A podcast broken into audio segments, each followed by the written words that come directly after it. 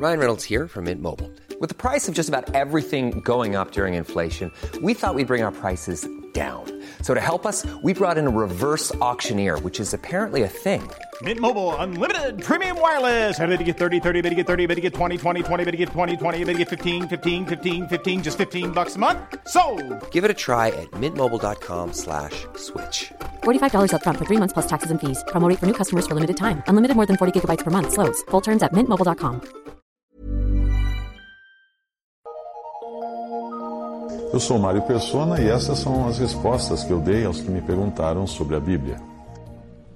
Depois de ler uma resposta que eu dei a outra pessoa sobre quem pode falar nas reuniões, ah, você concluiu que existem ministros da palavra que exortam e explicam as coisas de Deus na Assembleia.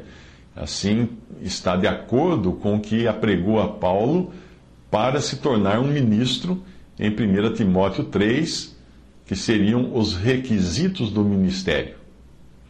Bem, é importante frisar que 1 Timóteo 3 não está falando de requisitos ou qualificação de quem ministra a palavra nas reuniões, ainda que as características ali sejam aconselháveis.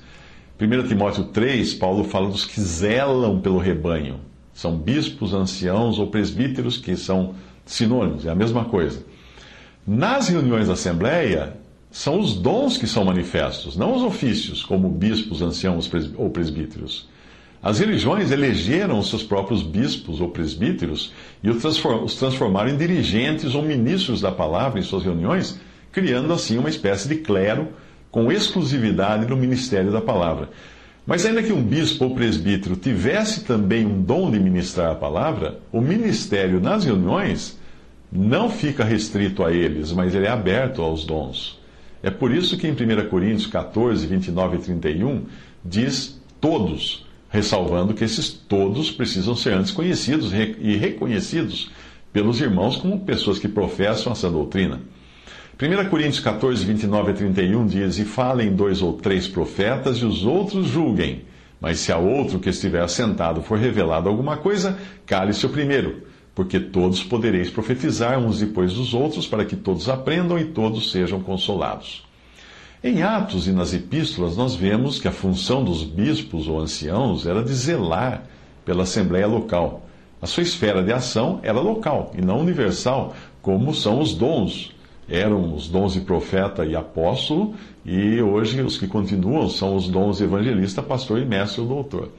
Uh, e um bispo não precisava ter necessariamente um dom relacionado ao ministério da palavra para ser bispo, para ser presbítero ou ancião ou bispo. O bispo ou presbítero ou ancião precisava apenas ser apto para ensinar, mas isso não significava que precisaria fazê-lo em público podendo ser um irmão sábio para demoestar pessoas individualmente, ou escrevendo cartas de exortação àqueles que estivessem desviando, ou consolando os fracos, encorajando os irmãos de um modo geral. A sua função era o que nós podemos chamar de administrativa espiritual e de vigilância, de zeladoria ou cuidado do rebanho. Os bispos, ou presbíteros ou anciãos, eram também eleitos pelos apóstolos ou por indicação direta dos apóstolos. E nós não temos mais apóstolos hoje. Eles eram eleitos de cidade em cidade, como na ordem que Paulo deu expressamente a Tito, e não a mim nem a você. Tito 1,5, Paulo fala para Tito: Por esta causa eu, Paulo, te deixei em Creta, para que pusesses em boa ordem as coisas que ainda restam, e de cidade em cidade estabelecesses presbíteros como já te ordenei, como já te, a Tito, te ordenei. Hoje nós não temos mais apóstolos para eleger bispos ou presbíteros ou anciãos, que os nomes significam a mesma coisa, sempre repito isso. Mas nós continuamos tendo o Espírito Santo para escolher aqueles que Ele quer para que tenham zelo sobre o rebanho de Deus, para que tenham, que tenham cuidado. Podem ser irmãos reconhecidos pela Assembleia, mas não são eleitos, ordenados ou denominados como tais. Mas os irmãos a Assembleia reconhece. Em Atos 20 e 28, quando Paulo estava se despedindo dos anciãos de Éfeso, ele disse: Olhai, por, pois, por vós e por todo o rebanho sobre que o Espírito Santo vos constituiu bispos, para apacentardes a igreja de Deus que ele resgatou com seu próprio sangue. Num estado de divisão em que hoje nós vivemos, seria até pretensão demais chamar oficialmente de bispos ou presbíteros Homens cuja ação está limitada a apenas uma pequena parcela de todos os cristãos que vivem numa cidade.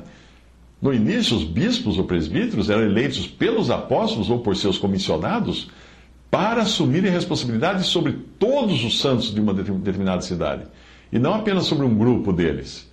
E por ser um ofício local, o bispo da assembleia em uma cidade não era bispo em outra assembleia de outra cidade. A sua jurisdição, por assim dizer, era exclusivamente dentro da sua assembleia. Resumindo, não existe hoje uma ordenação de bispos, ou presbíteros, ou anciãos. E nunca, sim, nunca, absolutamente nunca existiu uma ordenação de dons, como evangelistas, pastores e mestres, já que estes são designados diretamente pelo Senhor ressuscitado a partir dos céus. Se alguém ordenar você evangelista ou pastor ou mestre, tal ordenação fajuta, feita por homens, não tem qualquer efeito se você não tiver um desses dons. E se você tiver recebido de Cristo qualquer um desses dons, nenhum homem poderá dizer o contrário, ou dizer que ele vai ordenar você, vai dar maior poder ordenando. Absurdo. Efésios 4, 8 e 11, do, do versículo 11 ao 12. Por isso diz: Subindo ao alto, levou o cativo o cativeiro e deu dons aos homens. Cristo deu dons aos homens. E ele mesmo deu uns para apóstolos, e outros para profetas, e outros para evangelistas, e outros para pastores e doutores, querendo o aperfeiçoamento dos santos para a obra do ministério, para a edificação do corpo de Cristo. Ao contrário dos bispos, cuja atuação era local, os dons dados por Cristo são universais. Assim como um profeta ou apóstolo, que foram os que lançaram os fundamentos da igreja e não estão mais entre nós, assim como eles tinham uma esfera de atuação universal, assim também são os evangelistas, os pastores e mestres, que foram dados para o aperfeiçoamento dos santos, geral, para a obra do ministério, para a edificação do corpo de Cristo, não de uma assembleia local. Ou seja, um bispo de Éfeso só era bispo em Éfeso. Mas um evangelista que morasse em Éfeso, um pastor ou mestre que morasse naquela cidade, era evangelista, pastor ou mestre onde quer que ele estivesse. Por isso é tão fora de ordem alguém dizer que é pastor da igreja da cidade X, a menos que você esteja se referindo ao ofício de bispo ou presbítero. Mas nesse caso, não seria uma pessoa só, porque a função aparece sempre no plural na Bíblia. E jamais ele seria visto dirigindo as reuniões ou tendo exclusividade do ministério da palavra. Tal função de pastor no singular que é ordenado para dirigir uma congregação, essa função não existe na doutrina dos apóstolos. Pode procurar em todas as epístolas. Não existem intermediários ou intermediação, seja de homens ou escolas de teologia, na dispensação que Cristo faz dos dons do Espírito, porque é Cristo quem dá os dons. Não precisa passar por uma faculdade de teologia para receber o dom de pastor, ou de evangelista, ou de mestre pode apenas existir um reconhecimento dos irmãos que percebem como Deus usa aquele irmão, que foi o caso da imposição de mãos sobre Timóteo, em 1 Timóteo 4,14. Mas nunca uma ordenação ou oficialização do dom. Portanto, o que eu escrevi naquela outra resposta, uh, com o título Quem pode falar nas reuniões, tem a ver apenas com o cuidado que a Assembleia deve ter com os que ministram, que são os dons. Porque ainda que uma pessoa tenha um dom para o ministério da palavra, ela pode estar contaminada com erros e más doutrinas, as quais a Assembleia tem o dever de julgar e o poder de impedir que essa má doutrina seja trazida nas reuniões. Quanto aos diáconos, que foi a sua outra pergunta, eles tinham o papel de cuidar dos aspectos administrativos materiais da Assembleia, enquanto os bispos cuidavam dos aspectos administrativos espirituais da Assembleia. Numa linguagem prática, enquanto os bispos podiam ser aqueles que detectassem necessidades espirituais, os diáconos deviam estar atentos às necessidades materiais da Assembleia. Estes seriam os responsáveis por servir os necessitados, atender tudo o que dizia a respeito ao conforto material da Assembleia, etc. Eu entendo que, assim como no caso dos bispos, hoje seria pretensioso demais nomear diáconos, mas nós não deixamos de tê-los por reconhecer que existem irmãos que são mais preocupados e ocupados com essas tarefas do que outros. Certamente é o mesmo espírito que coloca no coração de uns o zelo pelo conforto espiritual da Assembleia e de outros o zelo pelo conforto material.